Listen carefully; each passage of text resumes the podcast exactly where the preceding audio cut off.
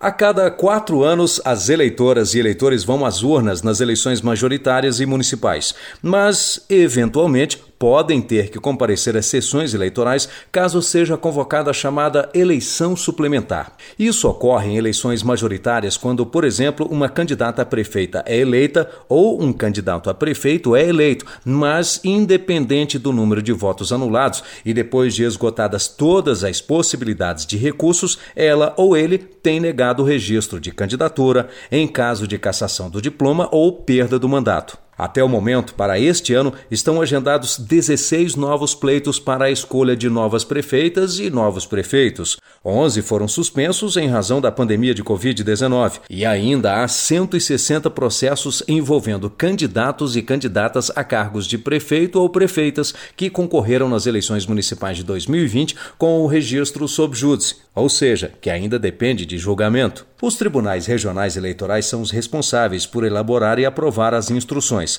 A nova disputa eleitoral deve ser marcada para o primeiro domingo de cada mês, conforme decisão do Tribunal Superior Eleitoral. Os procedimentos para votação em uma eleição suplementar são idênticas ao de um pleito normal.